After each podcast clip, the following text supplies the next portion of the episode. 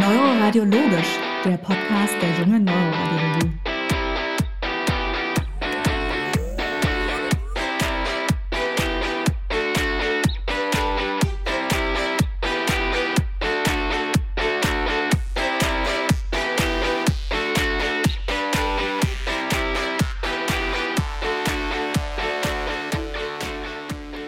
Herzlich willkommen zu einer neuen Folge Neuroradiologisch, den Podcast der jungen Neuroradiologie. Wie immer freue ich mich heute, Katharina begrüßen zu dürfen. Hallo Katharina. Hallo Roland. Und natürlich unseren heutigen Gast, Alexander Rau aus dem Universitätsklinikum Freiburg und zu unserer heutigen Sonderfolge zum Publikationspreis der jungen Neuroradiologie 2022. Hallo Alexander, schön, dass du da bist. Hallo Roland, hallo Katharina. Vielen Dank, dass ich da sein darf. Ja, sehr gerne. Ja, schön, dass du die Zeit gefunden hast. Und erstmal noch herzlichen Glückwunsch zum Publikationspreis. Genau, herzlichen Glückwunsch von uns nochmal. vielen, vielen Dank. Das war ja eine sehr besondere Gelegenheit, ähm, dass der das erste Mal ausgeschrieben wurde und dann habe ich mich natürlich doppelt gefreut. Ja, sozusagen die Premiere hast du dir hast du eingesackt. Und weil das Thema so cool ist, widmen wir dem jetzt eine gesamte Sonderfolge.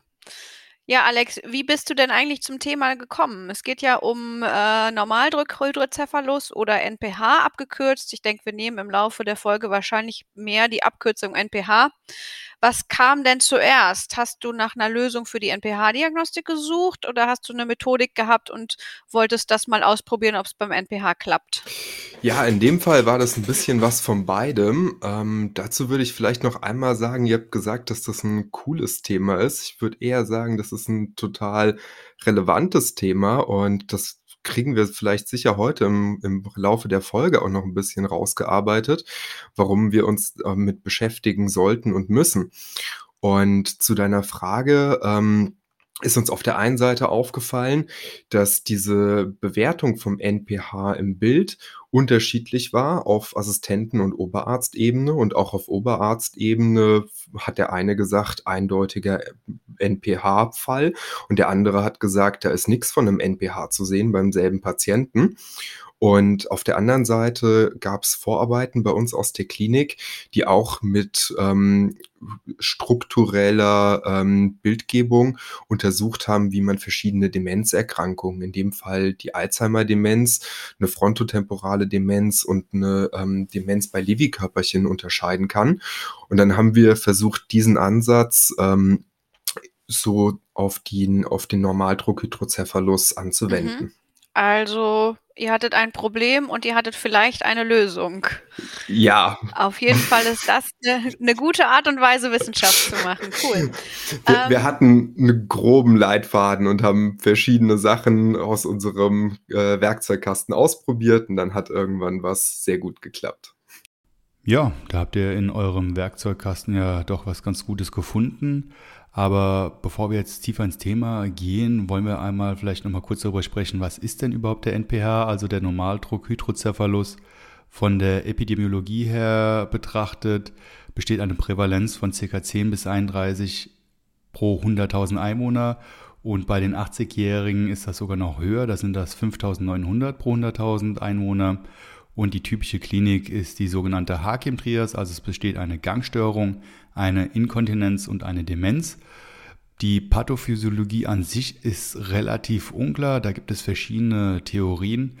Ähm, Alexander, wie ist denn deine Theorie bzw. die Theorie deiner Arbeitsgruppe? Habt ihr da eine Erklärung für? Ja, sehr gute Frage. Äh, wenn ich die beantworten könnte, könnte man sicher noch ein, zwei Paper schreiben. Das ist im Moment total unklar. Es gibt verschiedene Theorien und wenn man vielleicht noch mal anfängt, was der Hydrocephalus ist, also ein Hydrocephalus ist von der Definition her, dass zu viel Hirnwasser, also Liquor, vorhanden ist. Und das kennen wir beispielsweise als Hydrocephalus occlusus, wenn ein Tumor oder eine Blutung an irgendeinem Punkt des Ventrikelsystems das verschließt. Oder als Hydrocephalus malresorptivus, wenn man beispielsweise nach einer Meningitis oder einer Subarachnoidalblutung eine verminderte Liquorresorption hat. Bei diesen beiden Formen hat man meistens dann aber durch diese ähm, lokale Mehr an Hirnwasser einen ähm, Überdruck. Beim Normaldruckhydrocephalus, so wie das jetzt im Namen schon erkennbar ist, haben wir einen weitgehend normalen bis hochnormalen Hirndruck. Und der hat aber auch keine ähm, Verschlusskomponente, wie jetzt beispielsweise bei einem Hydrocephalus durch einen Tumor. Jetzt gibt's verschiedene Hypothesen, was dem zugrunde liegt, ob jetzt ähm, da doch eine Art von ähm, Liquor-Resorptionsstörung vorhanden ist oder ob es eine Liquor-Zirkulations-, also eine Liquor-Flussstörung gibt. Und was man beobachtet hat, ähm, das war die Arbeitsgruppe aus Oslo, ist, dass man nach einer Kontrastmittelgabe ins Hirnwasser über eine Lumbalpunktion eine deutlich andere ähm, Flussdynamik des Hirnwassers gesehen hat als bei ähm, Vergleichspatienten.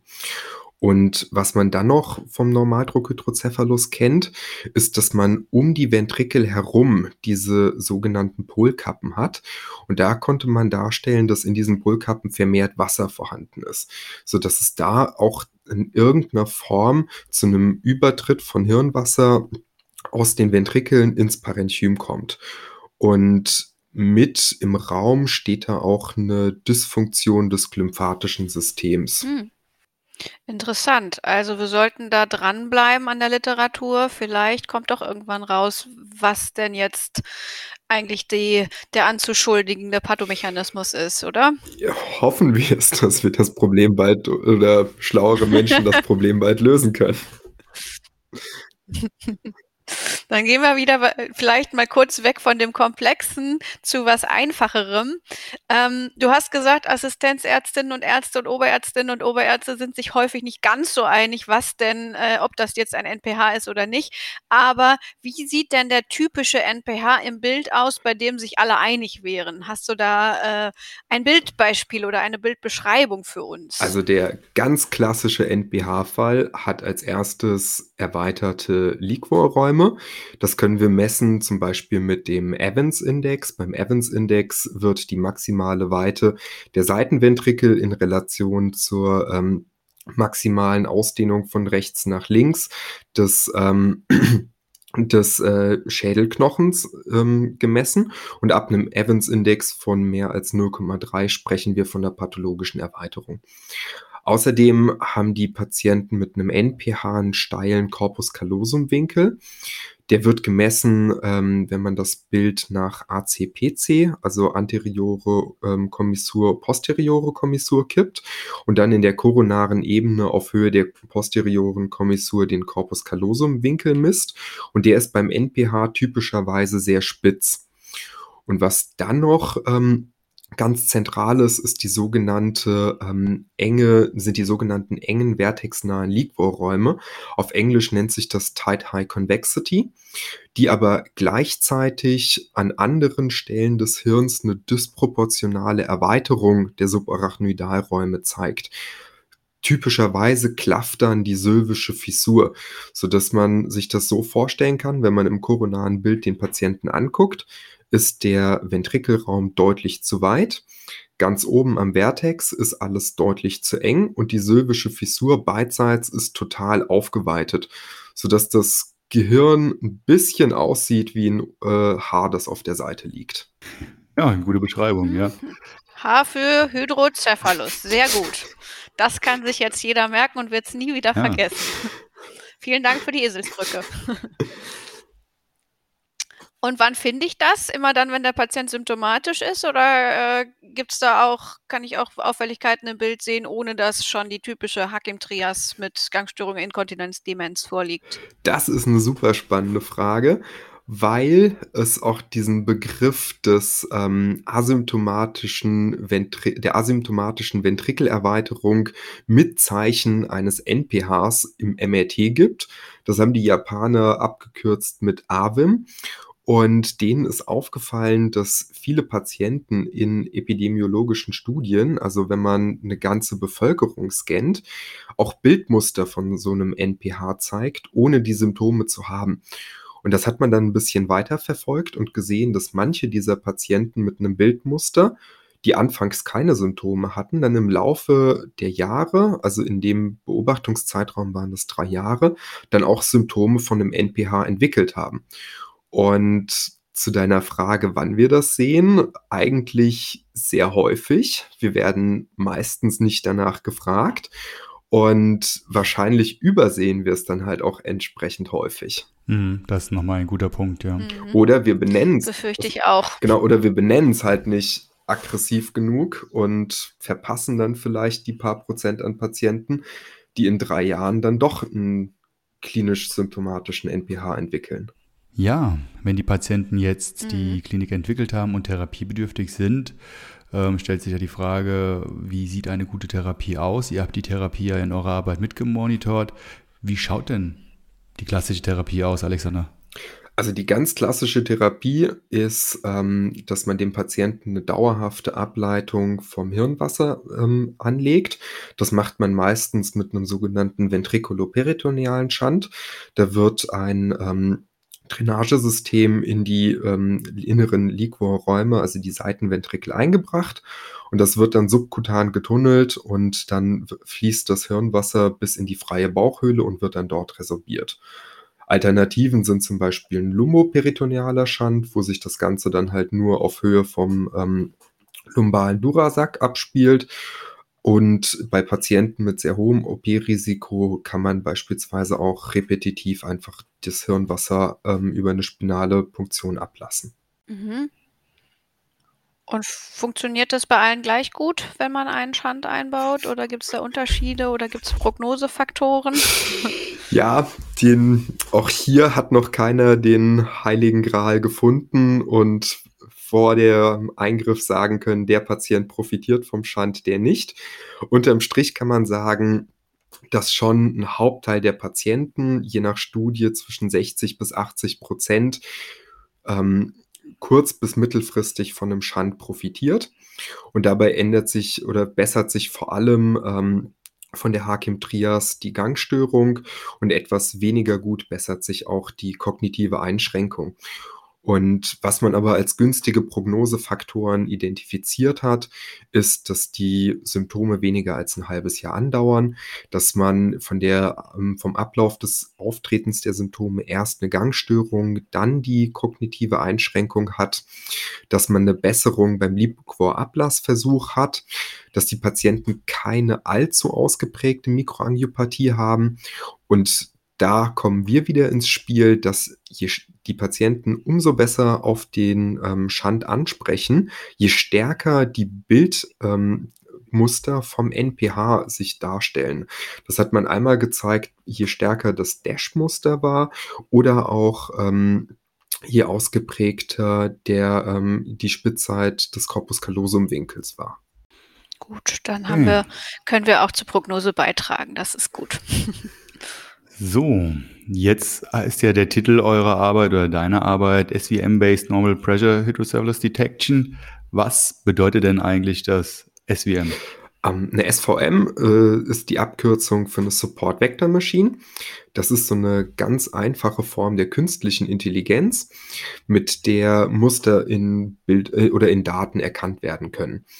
Und wir haben ja im besten Falle in unser oder in unserem Fall zwei Gruppen und die möchte man dann voneinander trennen. Und wir haben ganz viele Bildparameter reingegeben, sodass das halt nicht nur 2D oder 3D ist, sondern halt ähm, ganz viele ähm, Bild- oder, oder der Datenpunkte voneinander getrennt werden müssen. Und diese SVM sucht dann eine Trennlinie, die diese beiden Gruppen ähm, so voneinander trennt, dass der Abstand der Datenpunkte beider Gruppen möglichst groß ist. Und der große Vorteil von der SVM, warum wir uns auch dafür entschieden haben, ist, dass man die Entscheidungskriterien der SVM, also welche dieser ähm, Parameter, die man ihr zur Verfügung stellt, im Nachhinein nachvollziehen kann. Im Moment wird ja ganz viel über Deep Learning, künstliche neuronale Netze gesprochen und da ist das dann nicht mehr so einfach möglich, diese Entscheidungskriterien nachzuvollziehen. Also da ist dann immer dieses Stichwort Blackbox im Raum Und wir haben Mhm. eigentlich eine einfache Fragestellung gehabt: Hat der Patient 'n Hydrocephalus, ja oder nein? Und dachten, dass wir da am besten auch mit einer einfachen Form künstlicher Intelligenz drangehen und, äh, am besten auch wieder nachvollziehen können, ob das plausibel ist, was da passiert. Mhm. Klingt Ja. gut. Und wen, äh, habt ihr da eingeschlossen? Was was für, äh, Bilddaten oder was für Patientendaten waren das? Das haben wir zusammen mit den Kollegen aus der Neurochirurgie gemacht. Da haben wir retrospektiv Patienten identifiziert, die aufgrund eines NPHs 'n ventrikuloperitonealen Shunt bekommen haben und haben zudem noch, äh, alters und geschlechtsgematchte Kontrollen rekrutiert.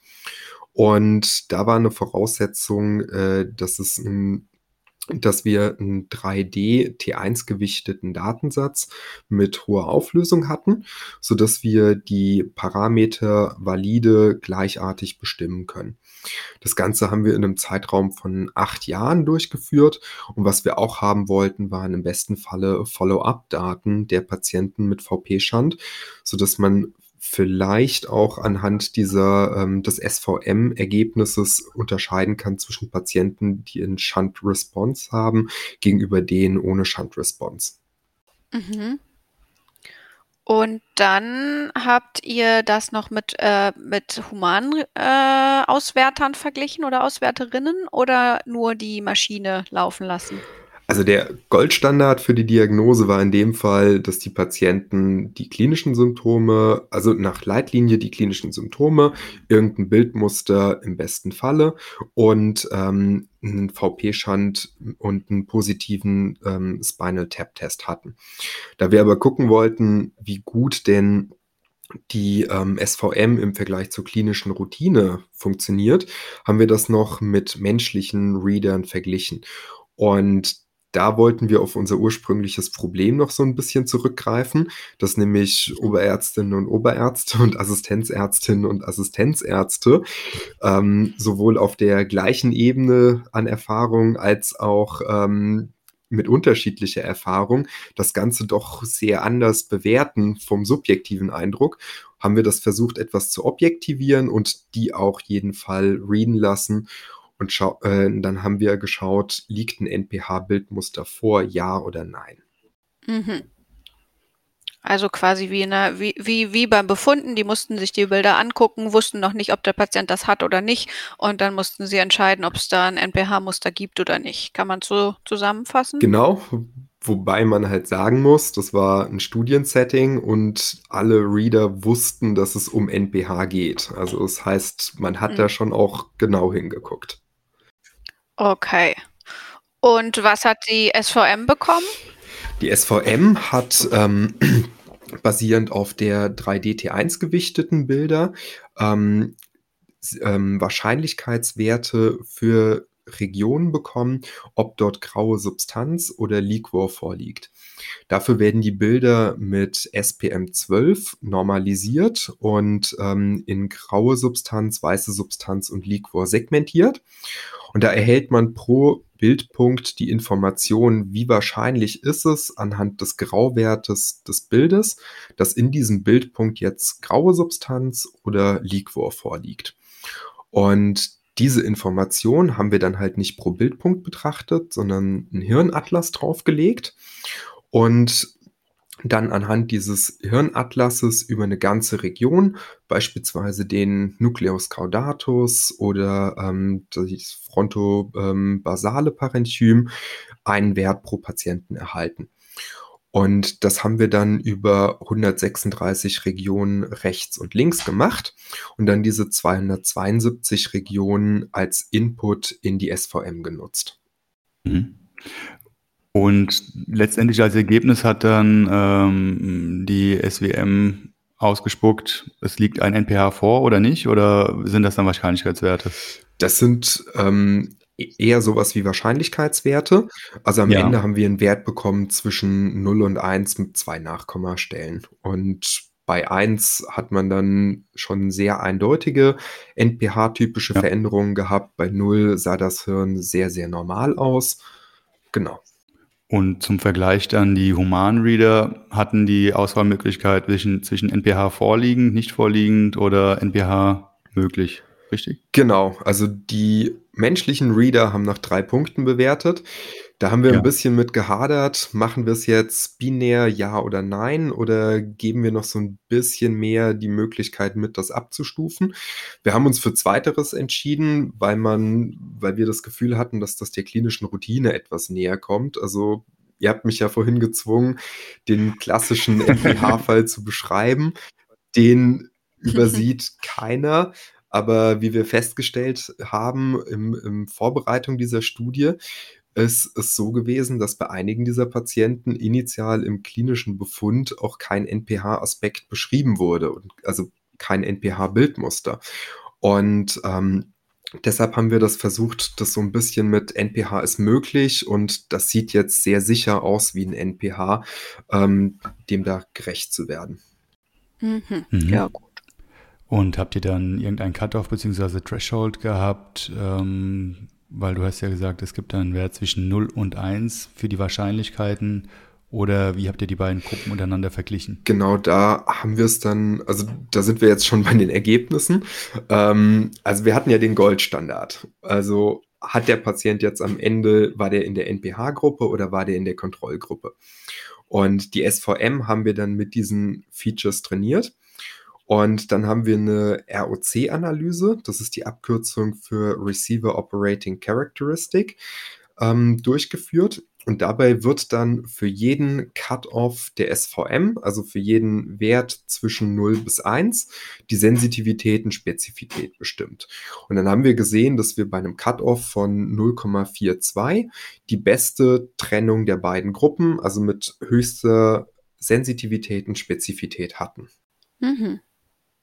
Und wo wir jetzt schon bei den Ergebnissen sind, ähm, wie war das denn so? Haben, hat die SVM und haben die humanen Readerinnen und Reader alles richtig erkannt oder gab es da Unterschiede?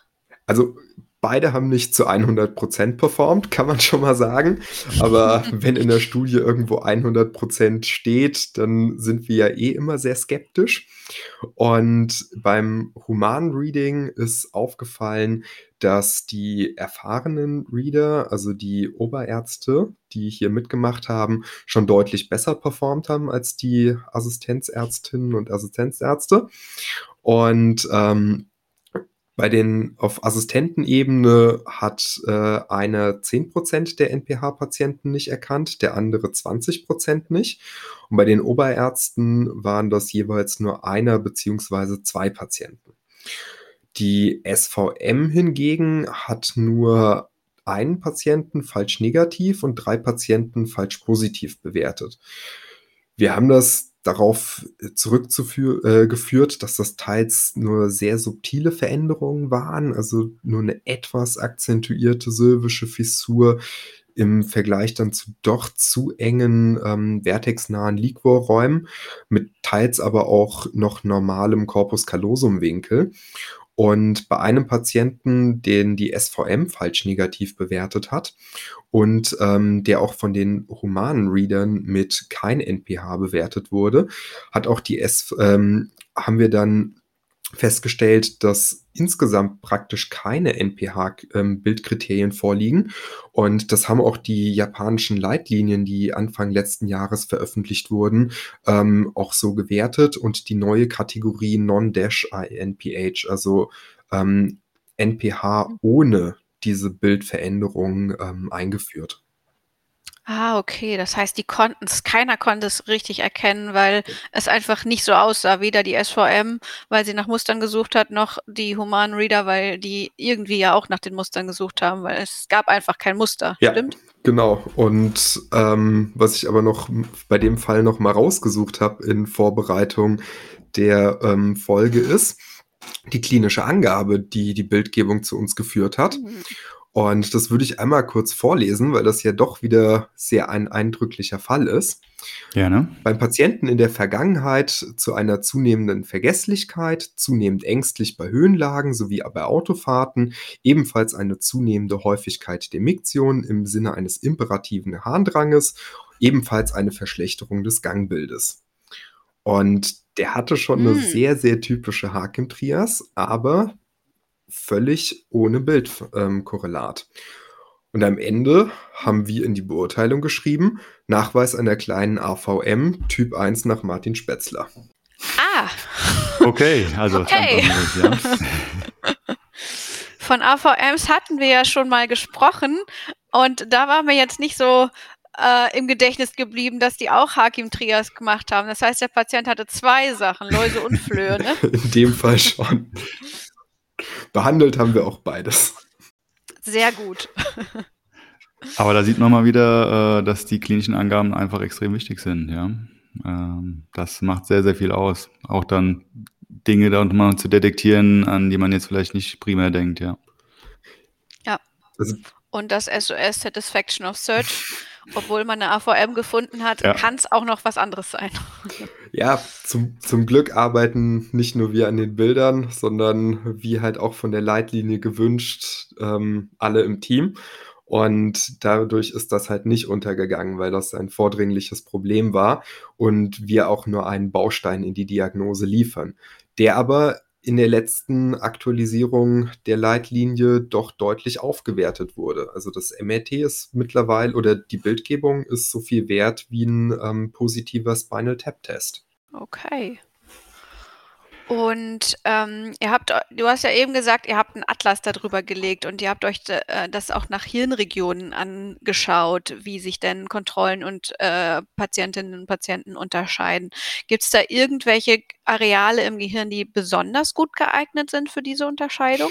Genau, wir haben dann, nachdem wir die SVM trainiert haben, nochmal äh, reingeschaut und geguckt, für welche Region sie sich denn besonders interessiert hat, beziehungsweise welch, ähm, in welchen Regionen besonders hohe diagnostische ähm, Trennschärfe zu finden ist.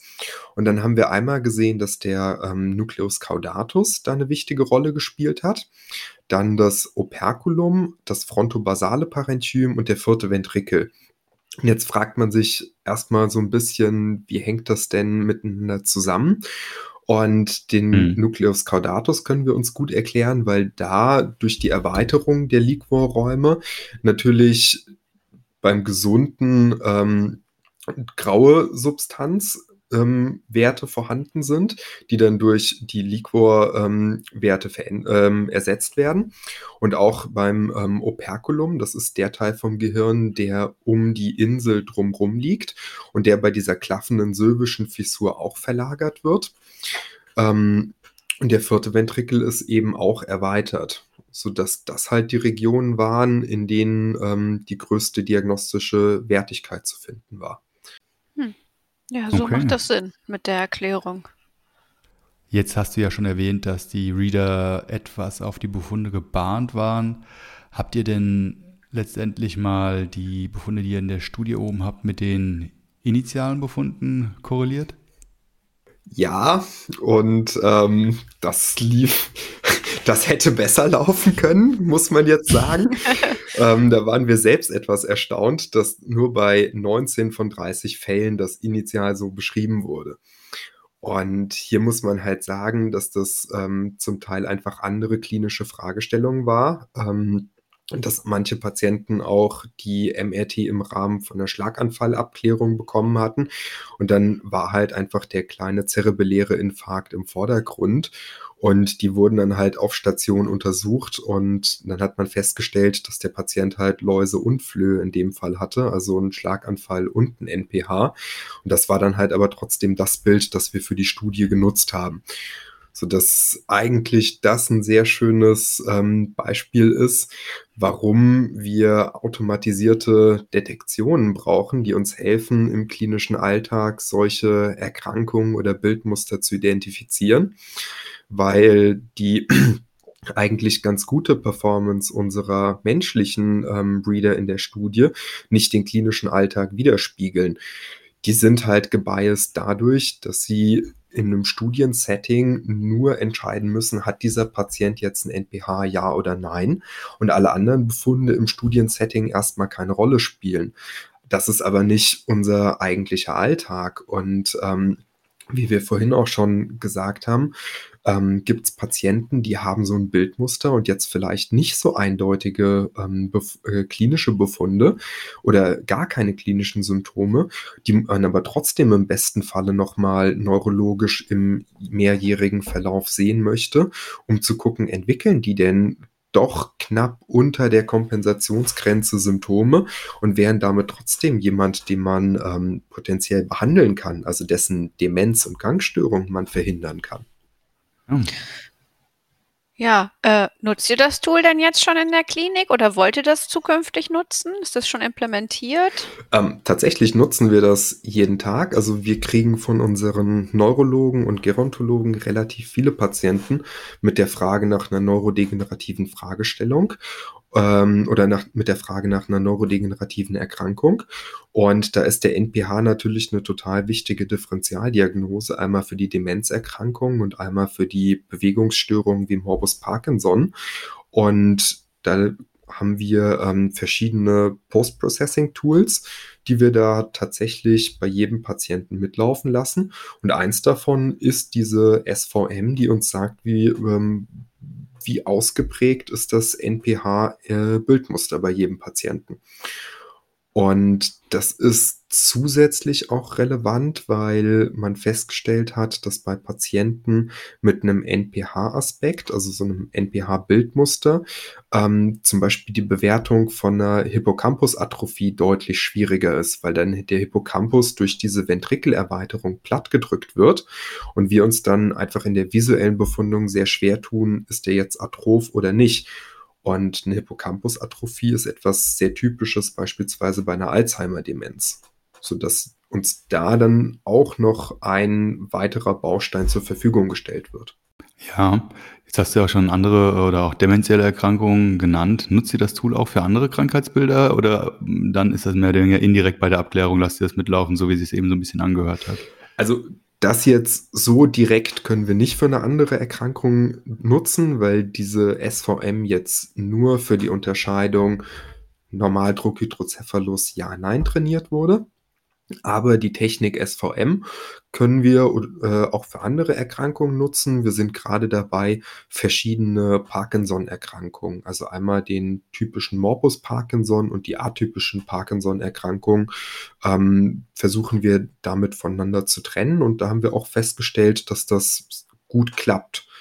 Man kann dazu sagen, so eine, diese ganzen KI-Tools und vor allem eine SVM, das ist jetzt kein Wundermittel die erkennen auch nur Bildmuster, die wir als Menschen irgendwie auch in dem Bild sehen. Aber wenn wir jetzt wie beim NPH sehr eindeutige Veränderungen haben oder auch bei einer ähm, progressiven supranuklearen Blickparese diese ganz starke mesencephale Atrophie, dann sind das Dinge, die auch theoretisch so eine SVM erkennen kann.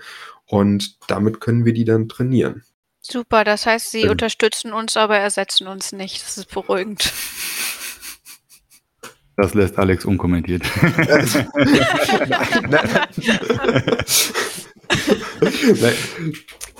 also so off-Record kann man dazu sagen, ähm, das ist natürlich nur trainiert, um NPH versus keinen NPH zu unterscheiden. Und wenn man jetzt einen Patienten mit irgendeinem anderen Hydrocephalus hat, dann schlägt das, äh, schlägt da der SVM-Score ähm, auch aus. Einfach weil der dann sieht, im Nucleus caudatus ist halt auf einmal der ähm, Gray Matter Tissue Probability Value runtergegangen. Also, das Handle with care. Okay, also ich bleibe dabei. Es unterstützt uns und ersetzt uns nicht.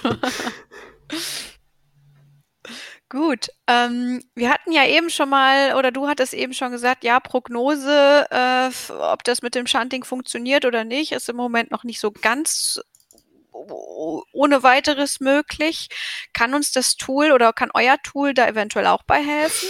Also wir haben diese Informationen erhoben und wir hatten bei 20 Patienten nach Schandanlage eine Befundbesserung, was zwei Dritteln der Patienten entspricht. Ähm, unser SVM-Score hat da überhaupt keine Unterscheidung zwischen denen, die jetzt auf den Schand angesprochen haben und denen, die nicht angesprochen haben, liefern können. Da muss man aber sagen, da ist dann wahrscheinlich auch unsere Gruppengröße zu klein und die SVM ist nicht darauf trainiert. Ähm, wir haben hier ja nur gesagt, unterscheide das Bildmuster und nicht unterscheide Patienten, die auf den Schand ansprechen, von denen, die ohne, äh, die nicht ansprechen. Das wäre nochmal eine andere Fragestellung, die man da ähm, in, in, in der Methodik berücksichtigen müsste. Ja. Gut. Gut.